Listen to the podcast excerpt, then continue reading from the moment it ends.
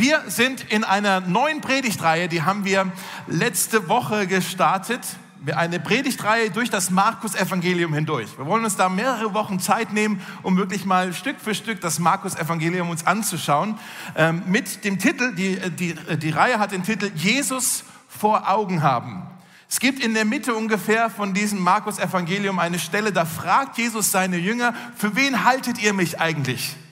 Und diese Frage, ich weiß nicht, ist eine super Frage, ich weiß nicht, ob du sie schon beantworten kannst, so für dich. Für wen halte ich Jesus eigentlich? Ist er halt so irgendwie ein kluger Mensch, der mal gelebt hat? Ist er mein Freund? Ist er ein bisschen ein Freak? Was denkst du so von Jesus? Ich hoffe, dass wir durch diese Reihe einander helfen können, dass wir diese Frage für uns auch beantworten können.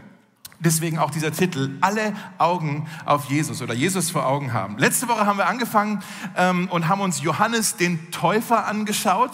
Das war dieser Freak in der Wüste. Wisst ihr noch, ein skurriler Typ. Falls ihr das verpasst habt, könnt ihr online nochmal äh, reinhören. Heute ist ähm, ein Szenenwechsel. Wir sind jetzt nicht mehr in der Wüste, wo wir letzte Woche waren, ähm, sondern wir sind jetzt, ähm, die Szene spielt am See Genezareth im Norden von Israel. Das ist in der Gegend, wo Jesus auch aufgewachsen war, in der Nähe davon. Nazareth ist da nicht weit.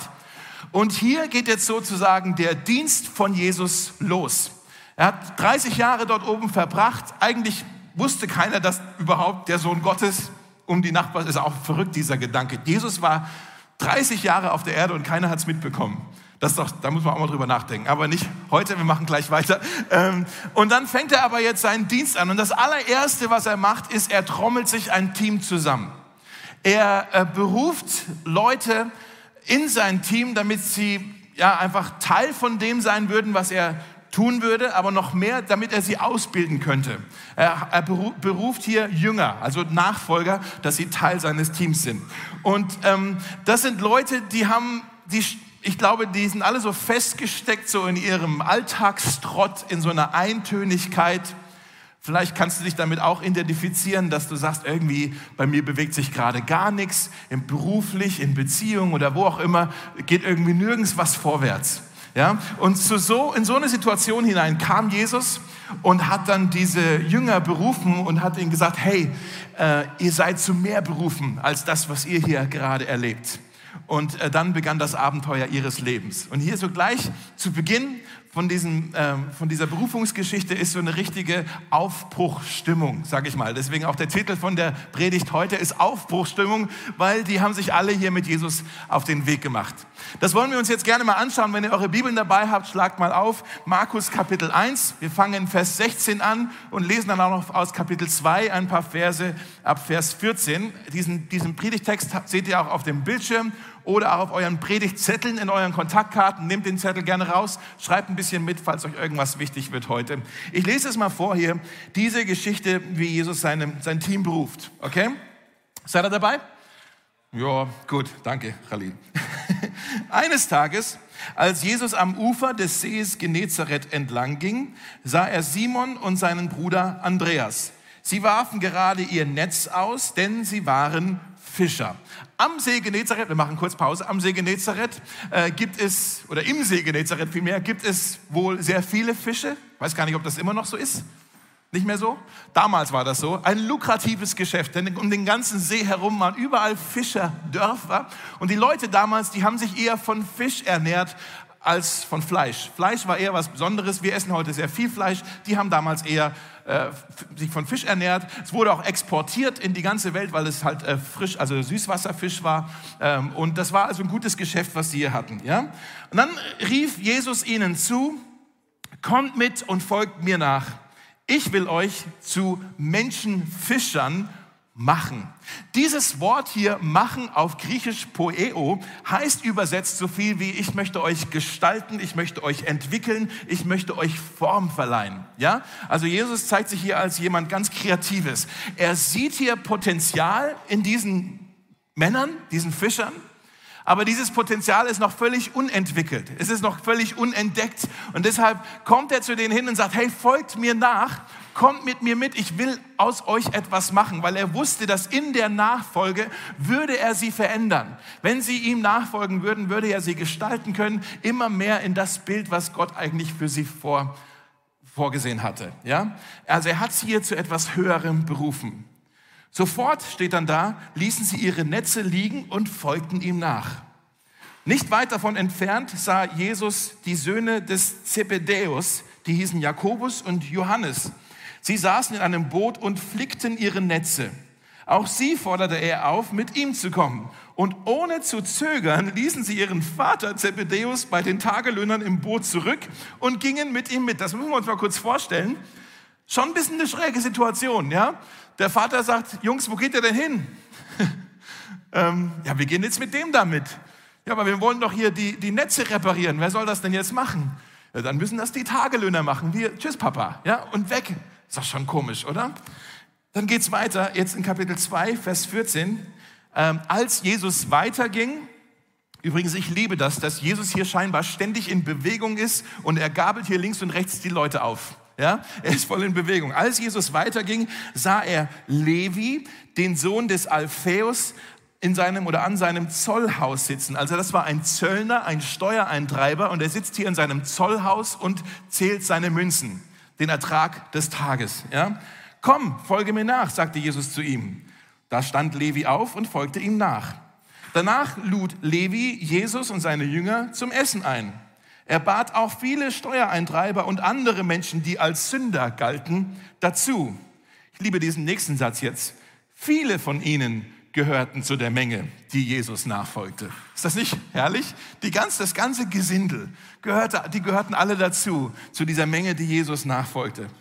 Und jetzt steht da noch, als nun aber einige der Schriftgelehrten, die zu den Pharisäern gehörten, sahen, dass Jesus mit diesen Leuten aß, sagten sie zu seinen Jüngern, warum isst er mit diesem Abschaum, mit diesem Gesindel? Als Jesus das hörte, sagte er zu ihnen, hey, die Gesunden brauchen keinen Arzt, wohl aber die Kranken. Ich bin gekommen, um Sünder zu rufen, nicht Menschen, die sich schon für gut genug halten. Leute, Stellt euch mal vor, bei euch morgen auf der Arbeit, in der Agentur oder wo auch immer du arbeitest oder äh, in deiner Vorlesungssaal, im Klassenzimmer äh, oder selbst bei dir zu Hause beim Abendessen mit deiner Familie, kommt irgendein Typ rein und sagt, hey, schön, dass du da bist, wegen dir bin ich hier, komm mal mit. Da würdest du doch zuerst sagen, wer bist du und wo gehen wir hin? Ja? Warum sollte ich denn mit dir mitkommen? Und Jesus kam und er sagt, lass das mal alles stehen und liegen, lass mal deinen Beruf liegen, deine Karriere liegen, deine Kollegen liegen, deine Familienmitglieder, lass die mal alle hier sitzen und komm mit mir mit. Das ist schon, da würde man sofort sagen, warum sollte ich das denn jetzt tun? Warum sollte ich mit dir mitgehen? Und das ist die Frage, die ich mich stelle hier, ist, warum haben diese Männer ihre Jobs und sogar ihren Vater einfach hocken lassen und sind diesem Jesus nachgefolgt. Was war es, was sie so gepackt hat? Und um das versuchen zu beantworten, ist das Erste, was wir kapieren müssen, ähm, ist, dass damals dass der Lebenslauf von einem Menschen war eigentlich schon vorprogrammiert.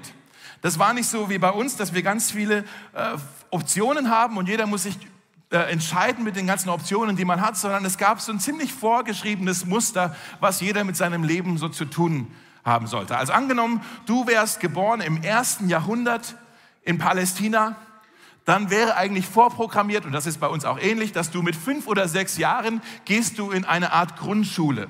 Diese Grundschule hieß Bet Sefer. Das heißt übersetzt Haus des Buches. Ja, Bet Sefer. Und das Bildungsziel von dieser Grundschule war, dass du die ganze Tora auswendig lernst. Und wenn du das kannst, bist fertig mit der Schule. Das haben die dann gemacht, die Kinder, und die haben dann so fünf, sechs Jahre gebraucht. Und wenn die dann so zwölf waren, dann konnten sie die ganze Tora, also das ist die ersten fünf Bücher Mose, haben sie alles auswendig gelernt und dann waren sie eigentlich fertig mit Bet Sefer, mit der Grundschule. Und dann, wenn sie das geschafft haben, wurden die Mädchen wurden verheiratet, damit sie Kinder kriegen, eine Familie gründen. Und die Jungs gehen zum Vater oder zum Onkel in den Familienbetrieb machen dort eine Ausbildung, zum Beispiel als Fischer oder als Zimmermann oder was auch immer. Und dann sind die eingestiegen in den Familienbetrieb und das war dann der Rest ihres Lebens. Okay? So war das eigentlich für fast alle. Wenn du männlich bist und gut bist in der Schule, dann kann sein, dass du, dass du noch auf eine weiterführende Schule gehen darfst, auch eine Sekundarschule. Und das ist eine Schule innerhalb der Synagoge, die nennt sich Bet Midrash, das heißt übersetzt Haus der Lehre. Und da bist du dann also in der Synagoge, da ist dann der Rabbi, dein Lehrer, und du hast nun ein neues Bildungsziel, nicht nur die ersten fünf Bücher Mose, die Tora, auswendig zu lernen, sondern das ganze Alte Testament mit den Psalmen, mit den Propheten, mit den Geschichtsbüchern. Und das haben die dann gemacht. Ziemlich krass, oder? Also ihr Teenager unter uns, wenn ihr sagt, oh, Schule ist so anstrengend und so voll nervig. Also ich weiß nicht, ob es damals vielleicht doch ein bisschen heftiger war. Altes Testament auswendig lernen oder halt Familie gründen oder halt Fischer sein. Also ist schon eine ganz andere Zeit so gewesen. Es war alles so vorprogrammiert. Ja? Wenn du dann fertig warst mit der Sekundarschule, dann steigst du halt dann anschließend in den Familienbetrieb mit ein. Dann hast du Respekt in deiner Community so, Mensch, du hast was, du hast Sekundarschule, das ist so wie, ach, du hast Abitur, das ist ja toll. Jetzt bist du auch am Fischen. Schön. ja, so, so war das dann. Angenommen, es gab noch eine dritte Stufe. Angenommen, du warst wirklich Klassenbester und du bist wirklich ein hochbegabter junger Mann. Nur für Jungs, ja? Hochbegabt, du bist so top ein Prozent, dann kann es sein, dass du das Glück hast, dass du auserkoren wirst von einem der Rabbis, von einem der bekannten, der bedeutenden Rabbis in der damaligen Zeit. Und die würden dich aus, er, auswählen, danke. Sie würden dich auswählen, damit du ein ähm, Talmid wirst, übersetzt ein Jünger, ein Nachfolger. Ein Jünger ist jemand, dann kam also ein Rabbi in so eine Schule rein, so eine, so eine, so in der Synagoge und hat sich diese ganzen Schüler angeschaut und hat sich überlegt, wer hier ist wirklich schlau? Wer hier hat wirklich was auf dem Kasten? Wer hier könnte denn vom Potenzial her vielleicht sogar noch mehr erreichen oder noch mehr erwirken als ich? Und das war die Frage. Und wenn Sie in dem Klassenzimmer jemand gefunden haben, wo Sie sagen, Mensch, der, der hat was drauf, dann haben sie den auserwählt, dass er ein Talmid wird, ein Jünger. Und das war so eine persönliche Mentorenschule. Ja, die haben den, den, die Rabbis haben die dann unter ihre Fittiche genommen und versucht wirklich alles ihnen beizubringen. Und so, ich, ich forme dich jetzt, ich bereite dich vor, poieo, ja, ich forme dich äh, auf das, was eigentlich Gott vielleicht für dich hat. Und dann bist du herausgerufen aus diesem vorgeschriebenen Muster und hast vielleicht ein bisschen eine andere Zukunft, als alle gedacht haben. Macht Sinn? Ja? Ähm, dieser Jünger oder dieser Talmid hatte drei Aufgaben. Das erste, ein Jünger sollte die Lehre des Rabbis verinnerlichen, also die Theologie, die Weisheit, dass dann irgendwann so sagen kannst, ich denke jetzt genauso wie mein Rabbi, ich habe es echt kapiert. Die zweite Aufgabe war, die, ähm, das Verhalten des Rabbis zu imitieren. Nicht nur die Lehre zu verinnerlichen, sondern auch das Verhalten zu imitieren.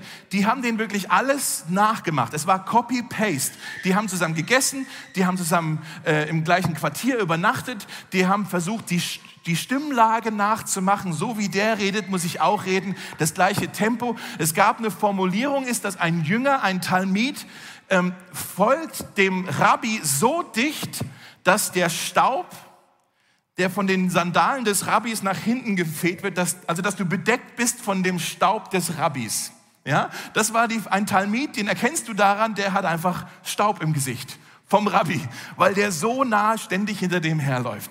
Ja, ähm, und das war die zweite und das die dritte Aufgabe, die er hatte, dass er eines Tages die Worte und die Werke des Rabbis ähm, ja weitertragen würde in die nächste Generation.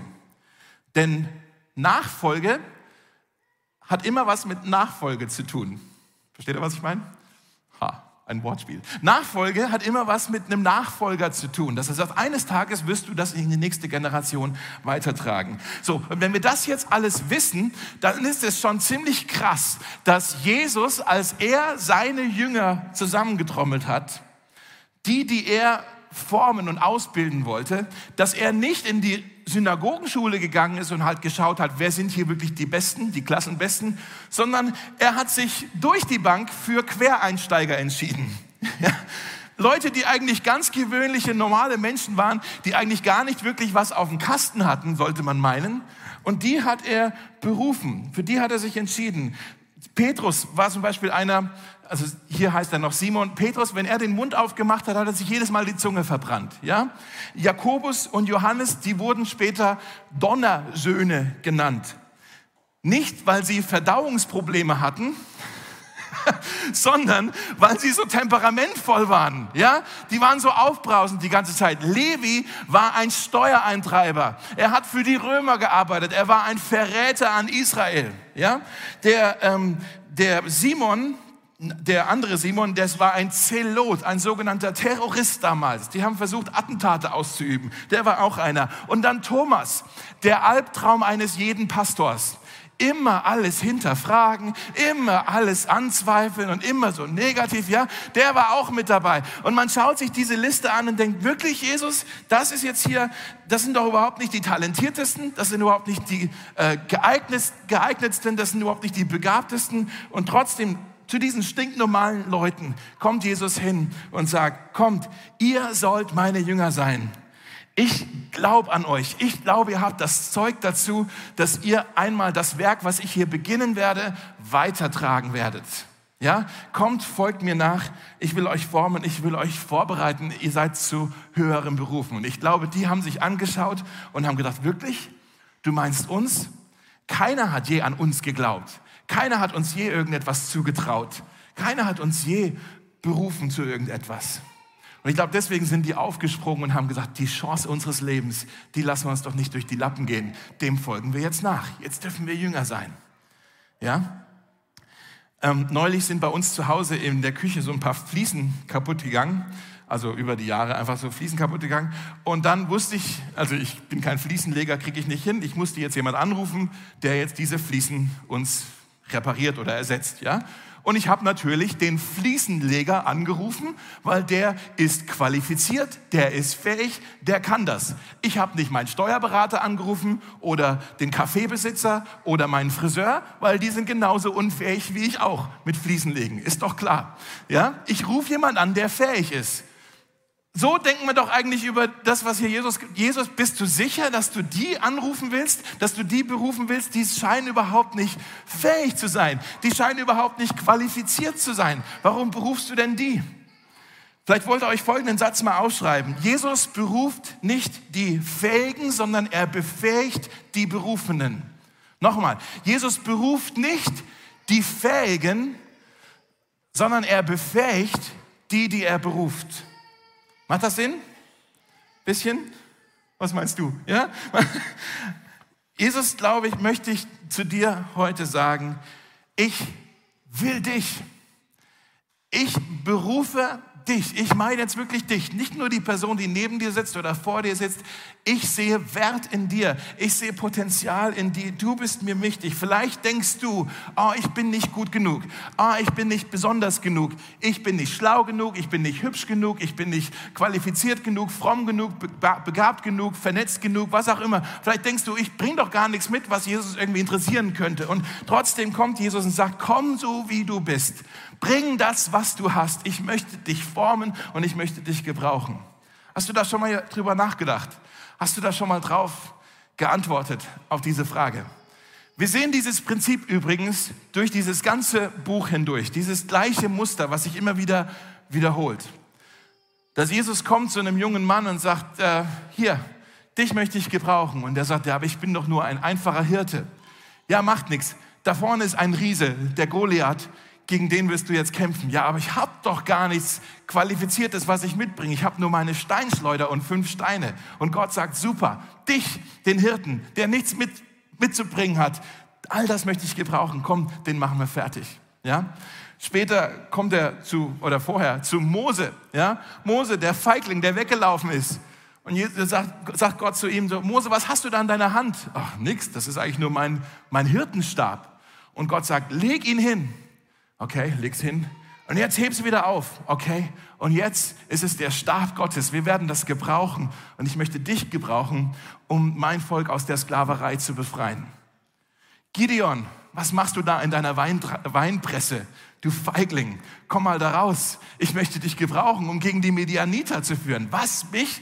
Und ja, aber ich habe doch nur diese 300 Kämpfer, alle anderen sind weggelaufen, wir haben nicht mal mehr Waffen, nur Tonkrüge und, und irgendwelche, wie heißen die, so Fackeln, ja? Und Gott sagt, genau, genau, ich möchte all das gebrauchen. Jesus kam mal zu einem kleinen Jungen und sagt, hey, was hast du in deiner, in deiner Lunchbox? Ja, eigentlich nicht viel, nur ein paar Brote und ein paar Fische. Super, dich und dein, deine Lunchbox möchte ich gebrauchen, damit wir hier 5000 Leute äh, den, den, den Hunger stillen können. Paulus, was ist mit dir, du Christenverfolger? Ja, ich war Christenverfolger, aber jetzt, wie willst du mich gebrauchen? Ich habe hier diesen, diesen, diesen Stachel, diesen Dorn, diesen Dorn im Fleisch und Gott sagt, keine Sorge, meine Gnade ist in deiner Schwachheit mächtig. Ich möchte dich gebrauchen, damit das Evangelium sich überall verbreitet. Seht ihr dieses Muster, dass Jesus nicht auf die Fähigkeiten schaut, sondern er schaut auf unsere Bereitschaft, unsere ähm, Availability, wie sagt man Bereitschaft? Verfügbarkeit. Ich danke dir. Ja? Wenn wir glauben, äh, oh, was ich habe oder was ich bin, das ist nicht gut genug, dann kommt Jesus und sagt, komm mit, ich will dir zeigen, was ich durch dich tun kann. Die Frage ist also nicht, was bringe ich mit? Die Frage ist, zu wem bringe ich es denn? Versteht ihr? Die Frage ist nicht, wie weit bist du denn in deinem Leben schon gekommen? Die Frage ist, wie weit bist du bereit, ihm nachzufolgen? Ja? Jetzt gehe ich noch mal einen Schritt weiter, denn wir lesen hier ja auch von dem Levi, von diesem Steuereintreiber. Der war von allen gehasst, der war von allen schikaniert, keiner konnte den leiten, der war verachtet, er war ein Verräter, denn die Römer, die hatten damals das Land erobert und sie haben das Land auch ausgebeutet, die haben eine enorme Summe an Steuern äh, verlangt, was wirklich die Leute wirklich so runtergedrückt hat, ja. Und dann gab es die Steuereintreiber, das waren Juden, die für die Römer gearbeitet haben, ja? Und die haben sich obendrauf zu dieser enormen Steuer sowieso, haben sie sich auch noch selber die Taschen vollgesteckt, weil sie noch ihre eigene Quota mit obendrauf berechnet haben. Ja, wir haben immer noch ein bisschen mehr verlangt. Wir haben immer noch den Aufpreis verlangt. Levi hat sich also die Taschen gefüllt. Alle lebten in Armut. Er füllt sich seine Taschen, ja, und er lässt sich's gut gehen, hat wahrscheinlich irgendwo da in der Nähe ein schönes Haus am See und hat die Landsleute abgezockt und alle sehen sein Haus und alle sehen, wie er durch die Straßen läuft, ja, mit dem dicken Bauch, schönen Klamotten, breiten Grinsen und alle denken so, Levi, wer hat für all das bezahlt? Deinen Luxus. Hä? Und die haben den, es war so eine richtige Hassfigur, dieser Levi. Und Jesus hat selbst ihn berufen, Teil von seiner Mannschaft zu werden. Er war auch eingeladen. Wisst ihr, was das heißt, Leute? Jesus beruft nicht nur die, von denen wir meinen, sie seien unqualifiziert. Jesus beruft auch die, von denen wir meinen, sie sind disqualifiziert. Die sind auch mit eingeladen. Vielleicht sagst du auch, ja, Dave, wenn du wüsstest, was ich in meinem Leben gemacht habe. Ich bin echt nicht stolz drauf. Aber wenn du wüsstest, was ich gemacht habe, irgendwie, es tut mir alles so leid, aber ich denke, meine ganze Story, ich habe so alles vermasselt bei mir. Was will Jesus denn mit jemand wie mir? Ich habe mich selbst disqualifiziert durch meine Story. Und da müssen wir uns dran erinnern, Jesus beruft uns nicht, weil wir gut sind, sondern weil er gut ist. Jesus liebt uns nicht, weil wir so liebenswert sind, sondern weil er so liebevoll ist. Das ist, wenn wir das vergessen, Leute, dann gehen wir sofort wieder zurück in so, eine, so ein Leistungsprinzip, dass wir denken, so unsere Performance ist jetzt die Grundlage dafür, dass wir hier irgendwie eine Jesus-Nachfolge erleben dürfen. Angenommen, Jesus kommt jetzt hier rein und sagt, hey, wen sollte ich denn hier berufen von euch? Wen sollte ich denn hier segnen? Wen sollte ich denn hier formen und gestalten und zu was Höherem berufen? Ja, wenn wir auf diese Frage, wenn Jesus jetzt hier säße, ja, und wir antworten auf diese Frage, wen soll ich hier berufen? Wir antworten auf diese Frage in der ersten Person dann sind wir schon komplett auf den falschen Dampfer. Jesus, beruf mich, weil ich bin so fromm, weil ich gehe in die Kleingruppe. Ich gründe vielleicht sogar eine Kleingruppe, damit der Tobi das auch merkt und stolz auf mich ist. Jesus, beruf mich, weil ich, ich diene dir schon so lange und ich mache immer meine stille Zeit und ich benehme mich auch und ich bin so fromm und ich bin ja auch hier und beruf doch mich. Versteht ihr, sobald wir diese Frage, wen soll ich berufen, in der ersten Person beantworten, sind wir schon auf dem falschen Dampfer. Die einzige richtige Antwort darauf muss in der zweiten Person sein. Jesus, weil du mich eingeladen hast. Jesus, weil du gesagt hast, ich darf dir nachfolgen. Jesus, weil du gut bist, weil du liebevoll bist, auch wenn ich nicht immer so liebenswert bin. Versteht ihr, was ich meine?